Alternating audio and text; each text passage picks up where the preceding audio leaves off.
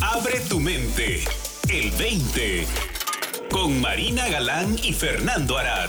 Hola, bienvenida, bienvenido a El 20, este programa en el que Marina Galán, ¿cómo estás Marina? Fenomenalmente bien, Fernando. ¿Tú qué tal? Mira Muy cuántos bien. Fs salieron. pues estamos listos para un episodio más. Esta semana queremos platicarte acerca de los maestros, guías y gurús. Vamos a Sí. explorar esto de, de el aprender de un maestro, cómo es que una guía eh, llega a nosotros, cómo es que nos podemos abrir a aprender del maestro, de, de guías, de, de gurús que nos puedan mostrar en esencia lo que somos, de lo que se trata la realidad, cómo es que nuestra mente funciona. Así es de que espero que nos acompañes en este episodio del 20 para ver qué 20 te cae acerca de los maestros, guías y gurús, ya sea si tienes algún maestro eh, o una maestra que puedas eh, aprender más, que puedas abrirte más a sus conocimientos, o si no tienes una maestra, un maestro, un guía o un gurú, pues que puedas encontrarlo en tu vida para que también eh, entables esta relación que creo que es fundamental, ¿no, Marina? Es fundamental, pero a mí lo que me llama la atención mucho es, así como tenemos una idea de cómo se ve una oportunidad o tenemos una idea de cómo se ve, se ve un cliente, tenemos una idea muy específica y muchas veces muy limitada de lo que puede ser un maestro, un guía o un gurú. ¿no? Y creo que la palabra gurú, híjole, está súper satanizada hoy en día. No Sí. es así como, ay, sí, tú te crees el gurú y hay una, una idea de superioridad mal infundada, ¿no? Pero bueno, pues sí, empecemos, empecemos a hablar de quiénes son nuestros maestros, nuestros guías y nuestros gurús, Fernando. ¿Cómo, cómo es tu historia? De hecho, este episodio lo pensamos alrededor de un maestro que tenemos en común de nombre Michael Neal, que es eh, definitivamente un genio, un maestro y un guía para muchas personas, eh, incluyéndome un servidor y también Marina, que, que lo tenemos como maestro en común. Fíjate que yo llego a Michael realmente de, de pues, de rebote, ¿no? Porque es, empiezo yo a, después de, renunciar a mi trabajo en radio, empiezo yo a explorar el mundo de la mente, de la espiritualidad, la filosofía de forma prácticamente de tiempo completo, de forma muy profunda. Empiezo yo a entrenarme como coach con una coach eh, de nombre Marta Beck. Y en este proceso de exploración del coaching, eh, me encuentro un libro de Michael que se llama Super Coach, de hecho, la primera versión de un libro que él escribe llamado Super Coach, que lo leo en diciembre del 2016, me encanta, me llama mucho la atención en particular que menciona a un, eh, precisamente Michael menciona a un maestro de él, que es un, una persona eh, de Hawái que yo había estudiado también en mis, en mis aventuras ya hace unos años, había estudiado el material de este maestro y me llama la atención porque no lo había yo visto mencionado en ningún otro material de coaching a este otro maestro. Eh, y bueno, Michael parece que tiene esta conexión, me llama la atención, interesante, me llama la atención su libro, me gusta lo que, lo que escribe Michael en ese libro y empiezo a investigar quién es este Michael Neal, ¿no? que yo nunca había escuchado de él. Voy a su página y veo que tiene una escuela, una academia de coaching que se llama Super Coach, que justamente empezaba en enero. Investigo un poquito más, estábamos a prácticamente dos semanas de que empezara su curso o tres semanas, algo así. Pido información y decido pues inscribirme. Soy yo muy de irme por la intuición y si algo percibo que hay para ver ahí, este, pues me, me lanzo y así me lancé. Me inscribí. El salto de fe. Así es, completamente, ¿no? Yo no soy muy de pensármela dos veces cuando siento que hay algo ahí que me llama la atención y que resuena para mí, pues me aviento y así me aventé. Estaba yo todavía tomando el otro curso de Marta Beck, o sea que todavía no concluía el curso inicial que empecé a tomar para capacitarme como coach, pero algo veía que, que para mí resonaba más con la forma de cómo yo veía las cosas y que sentía que me podía beneficiar de tomar este curso y pues me inscribo Ahí conozco a Michael en persona por primera vez, absorbo más lo que él enseña y pues de paso tuve la fortuna de conocerte a ti ahí también, ¿no? Además, además, además, entonces así, así llego yo a Michael. Ya te contaré un poquito de lo que he visto este, a partir de conocerlo y de adentrarme en sus enseñanzas, pero bueno, ¿por qué no nos cuentas tú cómo llegas a, a Michael? Híjole, pues mira, yo llegué de manera muy, muy eh, peculiar con este maestro en particular. ¿no? Porque hay una regla no escrita acerca de cómo llega uno a un maestro que tiene que ver con el alumno quiere terminar de sufrir, quiere encontrar la manera de dejar de sufrir. Y entonces se acerca a un maestro que le pueda enseñar eso, ¿no? Yo en mi caso, pues no estaba buscando a un maestro, no me la estaba pasando mal en la vida para nada, pero pues ya ves que dicen por ahí que al que quiere la vida lo guía y al que no lo arrastra. Entonces, a pesar de que yo no estaba buscando a un maestro, la vida se encargó de arrastrarme hasta Michael. Y de momento, híjole, yo creo que esta es una situación bien eh, especial que hay que tomar en cuenta, Fernando. De momento, Michael no me parecía mi maestro, no lo reconocía yo como un maestro, pero rápido me di cuenta de que sí quería la lección, quería el mensaje, aunque no tuviera predilección en ese momento por el mensajero. Y entonces, a pesar de que mi rechazo al maestro era palpable, mi amor por el mensaje, híjole, pues tomó precedencia de volada, ¿no?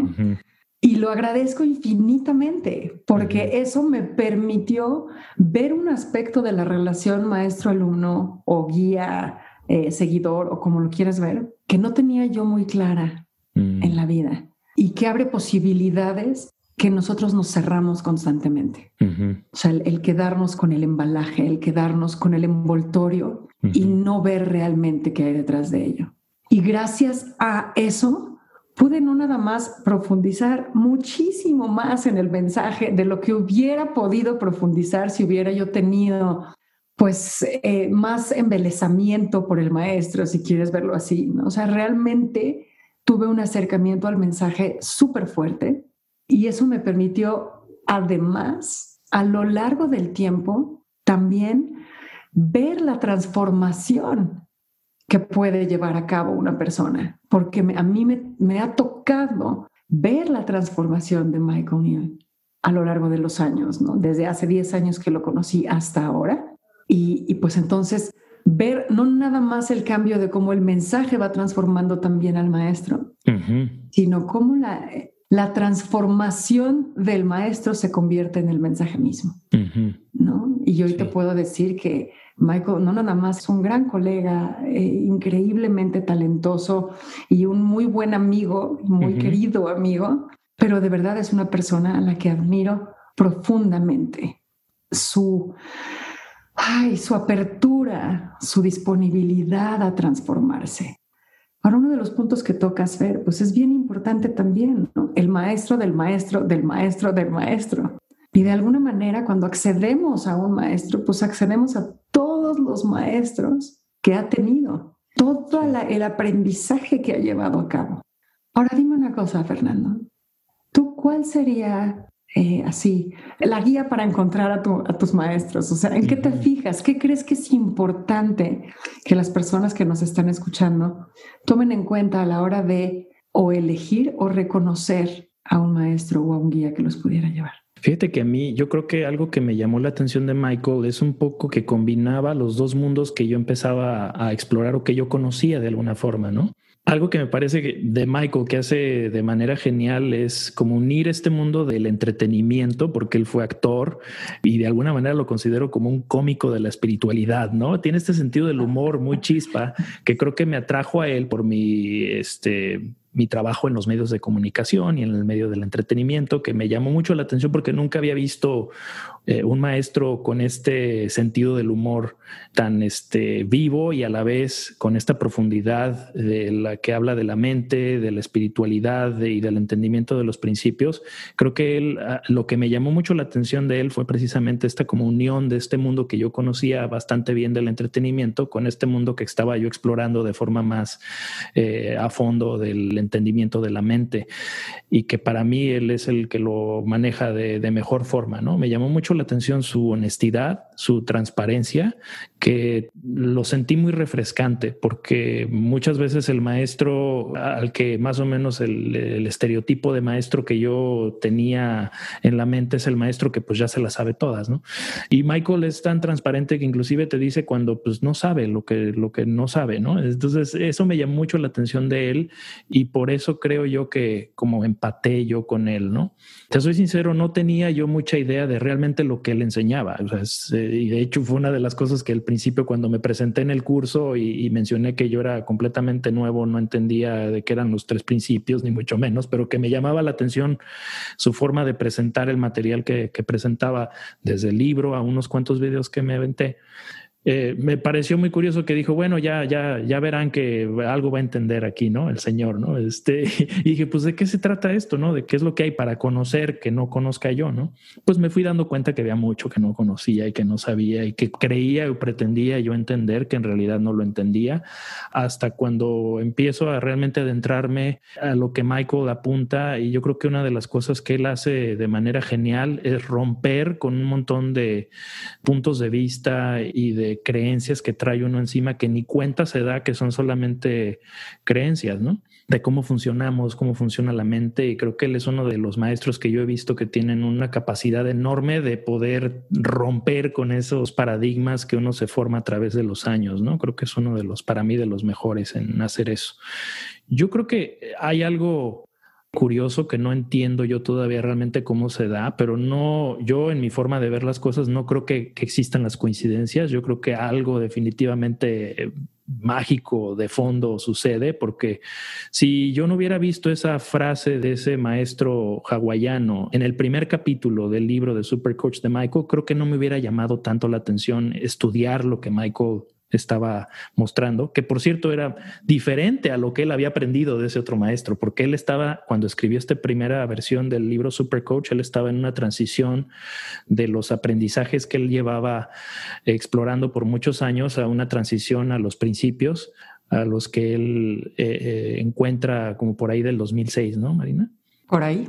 Este libro, él hasta después entendí que él lo estaba escribiendo en ese periodo de transición que él estaba llevando, ¿no? En ese momento, en su propia vida y en su propio entendimiento, estaba como en esta transición de entender la mente desde un punto de vista de la programación neurolingüística y, y entendimientos relacionados a eso, con el entendimiento de los principios. Entonces el libro es como un híbrido, ¿no? Ese libro es como un híbrido entre lo que él sabía y lo que él empezaba a ver a través del entendimiento de los principios, que yo no me di cuenta hasta después, ¿no? Que precisamente creo que fue también algo que me llamó la atención sin yo saberlo conscientemente. Creo que para mí también estaba representando como alguna, una, un tipo de transición de lo que yo entendía a lo que él ya entendía después de, de su mm. exposición a los principios. Claro, pero y ahí, y ahí, o sea, qué bueno que, que, insistes en esto porque ahí pues vuelves a apuntar a esta, a esta transparencia, ¿no? A esta honestidad. Y yo creo que esa es una de las, para mí personalmente, una de las cualidades más importantes en un verdadero maestro o en un verdadero guía, ¿no? Porque implica dos cosas. Una, que puede cosechar de todo tipo de circunstancia, ¿no? De las buenas, de las malas, de las regulares, de las horrorosas, de las todas. Y dos, que sabe que no sabe. Mm, sí. No que, que sabe que nada es absoluto, que sabe que, que todos seguimos en un camino de exploración y de aprendizaje y de, de descubrimiento. ¿no? Entonces, que, que no podemos tener ideas fijas al respecto de nada. Y el reconocer como maestro, como guía, que tú también estás en el camino y que tienes las mismas falibilidades que todos y, que nadie se las sabe todas, todas, ¿no? Para mí es valiosísimo, Fernando. De acuerdo. Y incluso digo, qué risa que está saliendo tanto Michael, pero hay una frase de Michael que dice, ¿no? Creo que no es de él, pero él hizo la, la citó hace poco y decía, la diferencia entre un experto y un principiante es que el experto sabe que está improvisando. Y el principiante no. Sí. ¿No? Sí.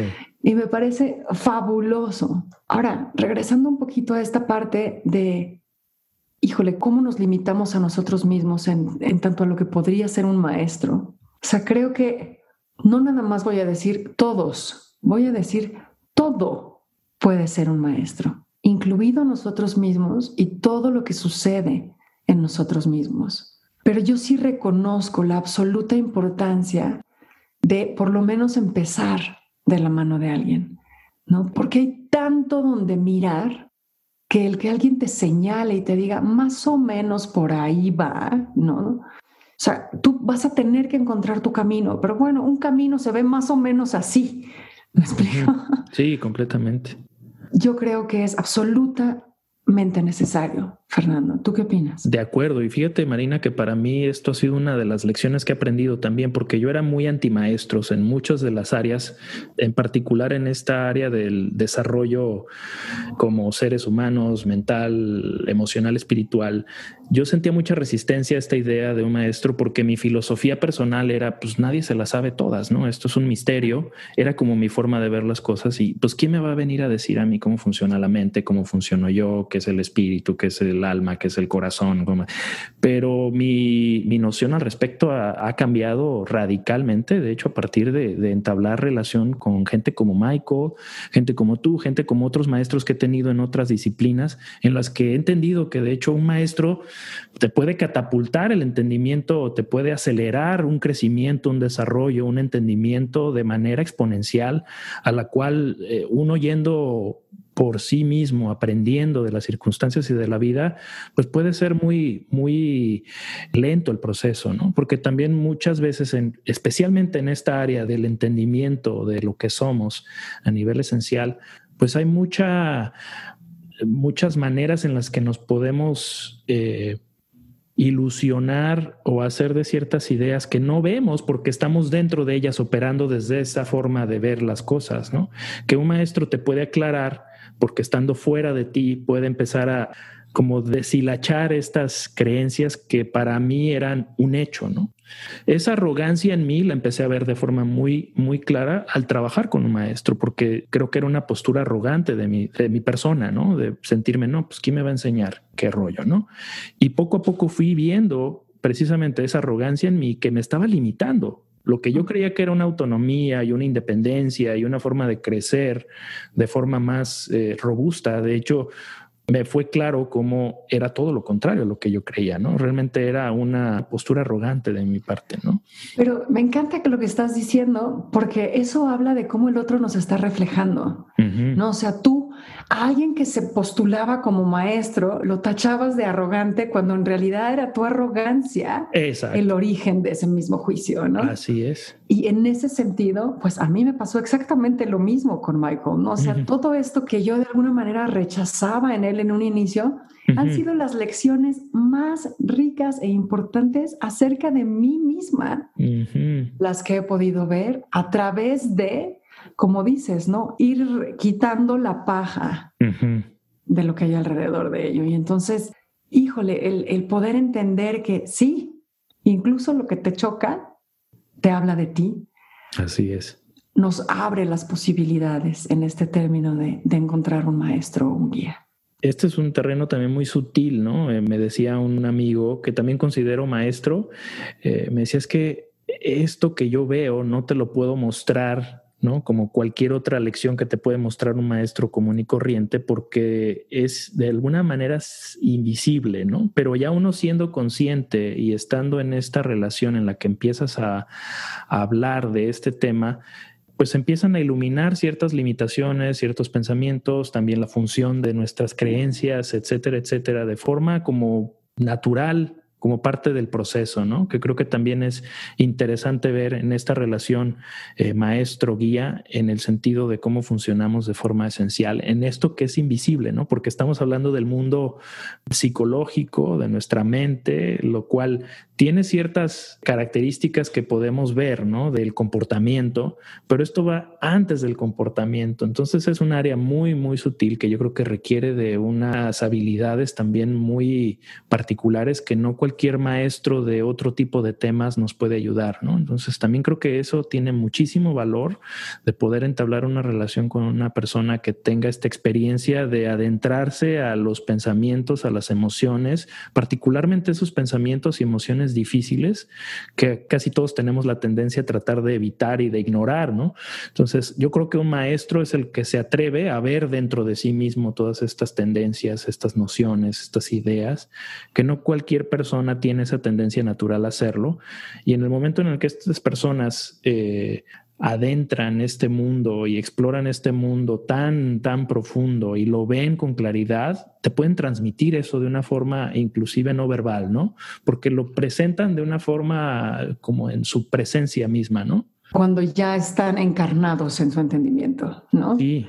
Y en ese sentido, Fernando, y quizá con esto eh, cerrar, el reconocer que tenemos la posibilidad de pararnos en hombros de gigantes, que no tenemos que hacerlo todo desde cero, que la evolución de la raza humana y que todo progreso y todo avance se puede llevar a cabo aprovechando los avances que ya otras personas han llevado a cabo. Y en ese sentido, acaba de salir el audiolibro en español de este libro, justamente de Supercoach. Así es. ¿no? Acaban de traducirlo al español, acaba de terminar la grabación y ya está disponible. ¿Cómo se llama el libro, Fer? ¿Lo tienes por ahí? Sí, el libro se llama Supercoach, 10 secretos para transformar la vida de cualquier persona. Fíjate. Es una versión ah, actualizada es una, la segunda versión, 10 años después de la versión esta original que comentaba que yo leí, con ya el entendimiento de Michael desarrollado alrededor del entendimiento de los principios, muy recomendable, son 10 lecciones que él da de coaching en este libro, en el que de alguna manera el experimento es ver qué tanto puedes transformarte al escuchar este audiolibro, ¿no? ¿No? ¿Y qué tal que un audiolibro se puede convertir en un guía? Así es. Qué bonita invitación. Lo vamos a colocar en la, en la caja aquí de descripción del programa, la liga, para que puedas comprar el audiolibro por si te interesa. Muy bien, pues muchísimas gracias, Fernando. Gracias a ti, Marina. Nos escuchamos la próxima semana. Para más, visita el20online.com. Abre tu mente. El 20.